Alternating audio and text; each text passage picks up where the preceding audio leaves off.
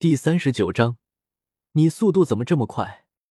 古月娜本想使用重力控制，让他重重的摔在了地上，然后拿着用铁元素制成的大铁锤使劲砸他的狗头。不过想了想，算了，毕竟那一万个精灵球能帮他不少忙。而王坤飞回去的时候。看到茂密的森林中有两个被赶出生命之湖千米处当守卫的泰坦巨猿和天青牛蟒。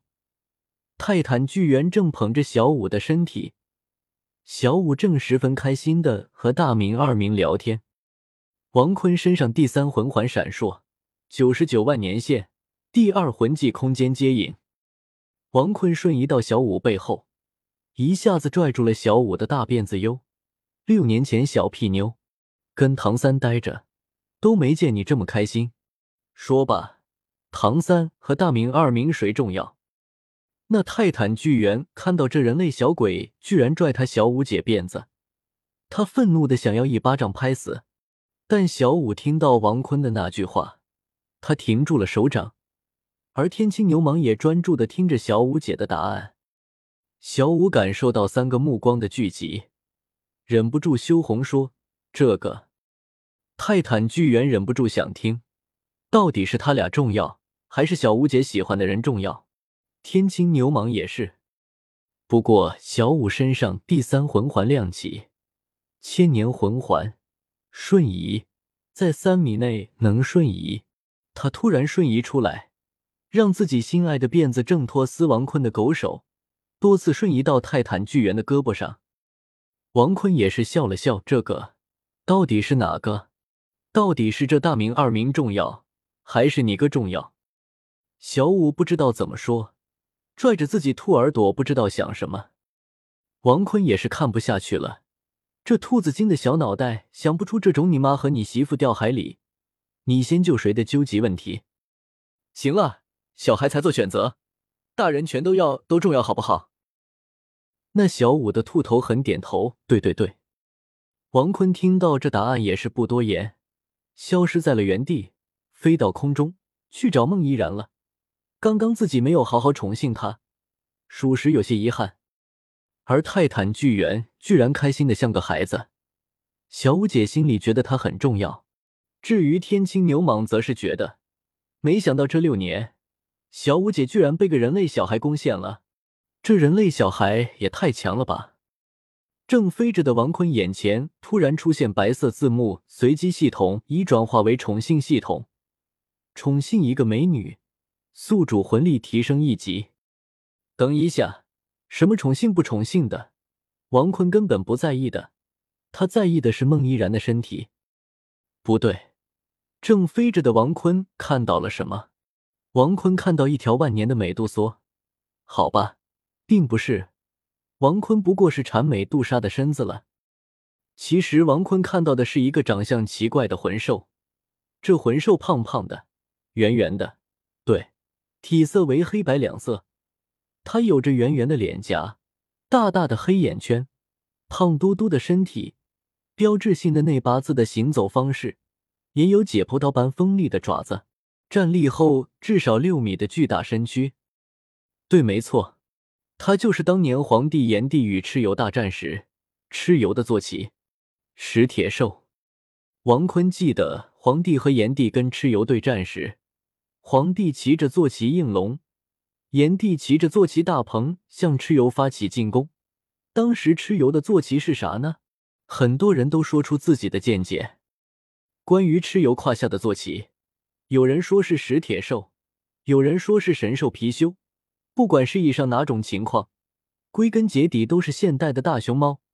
这可不是在胡说八道，是有明确记载的。《神异经》中写道：“南方有兽，名曰孽铁，四雄小头，臂角黑白脖，能试试铜铁及竹骨。”现在靠卖萌为生的熊猫，并不是纯粹的吃竹子，人家还有一个特异功能，那就是吃铁。在动物界的江湖当中，人送绰号“石铁兽”。据《史记·武帝本纪》记载，貔貅是经常被用来冲锋陷阵的猛兽之一。不少人都推测，貔貅指的就是现代的熊猫。我们脑补一下皇帝与蚩尤大战的场景：蚩尤骑着熊猫，与骑着龙的皇帝打的不可开交，可见当时熊猫是多么强悍。本能靠实力叱咤于动物界的熊猫，如今却以卖萌为业，他们究竟经历了什么？究竟是人性的扭曲，还是道德的沦丧？难道是那大熊猫因为太过无敌，而想要尝试一下失败的滋味，才靠卖萌为生？虽然现在确实过得超级不错，它降落之后，那万年大熊猫居然还在啃着竹子，你妹的，真可爱啊！王坤情不自禁的想要摸一摸，结果这大熊猫还真让王坤摸。我操，不至于这么萌吧？但王坤还是好好摸了摸大熊猫，那大熊猫也没啥动静，只不过原本黑白相间的毛发突然变白了。王坤身体突然冒着冷汗，他慌忙使用第三魂魂环，九十九万年第二魂技空间接引，消失在大熊猫的面前。站在树上，看到刚刚他站的位置背后，有一只全身黑色毛发、眼睛冒着凶光的黑色大熊猫，正挥舞着爪子将自己刚刚站立的地方撕裂。那地上有三道触目惊心的爪痕，深入地面至少一米以上，比尼玛的暗金恐爪熊都恐怖啊！王坤觉得自己要是结结实实的挨了这一下，恐怕就死定了。雅典娜被动真神觉醒，六年没用了吧？我操，这大熊猫怎么这么可怕啊？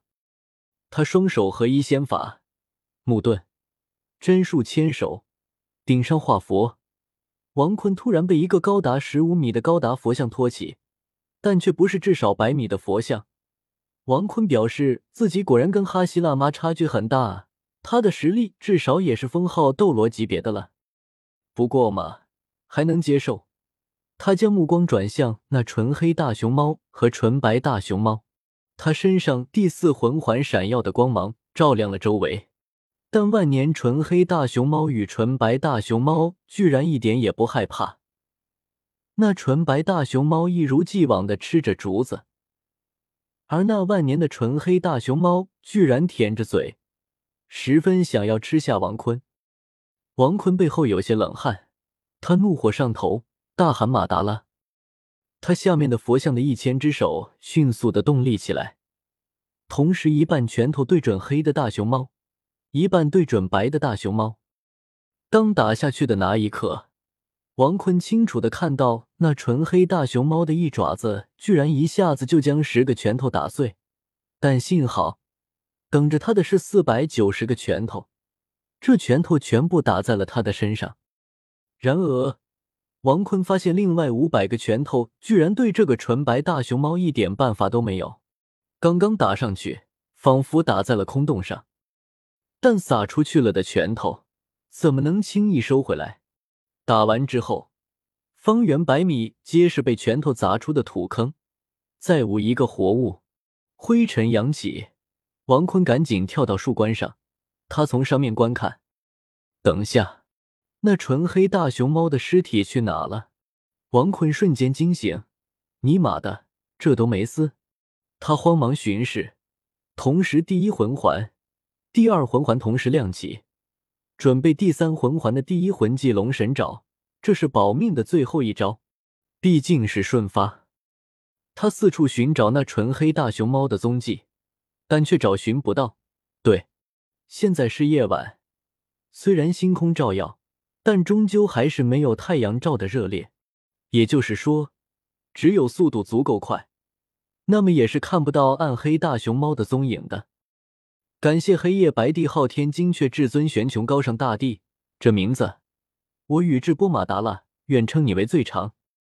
谁在佛？读者大大。第一萌王利姆路，读者大大。唐三是我偶像，读者大大。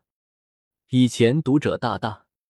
千秋月读者大大，浅念读者大大，素笺淡墨读者大大，一梦梵唐读者大大，意中人读者大大，伤痕读者大大，孤傲读者大大，千尘埃读者大大，孤独斩仙读者大大，赵全涛读者大大，没进读者大大的推荐票，祝你们越来越大，生活越来越幸福。